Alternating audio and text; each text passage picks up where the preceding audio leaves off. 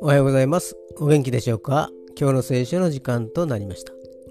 今日の聖書の箇所は新約聖書ヨハネの福音書6章40節。ヨハネの福音書6章40節でございます。お読みいたします。私の父の御心は子を見て信じる者が皆永遠の命を持ち私がその人を終わりの日によみがえらせることなのです。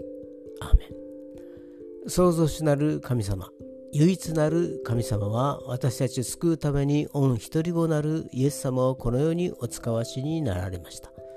イエス様を信じることによって永遠の命が与えられることをすでに約束されていますがそのことが終わりの日には完全無欠な形で実現するのです今日もイエス様と共に過ごすことができますようにそれでは今日という一日が皆さんにとって良き一日でありますように。よしでした。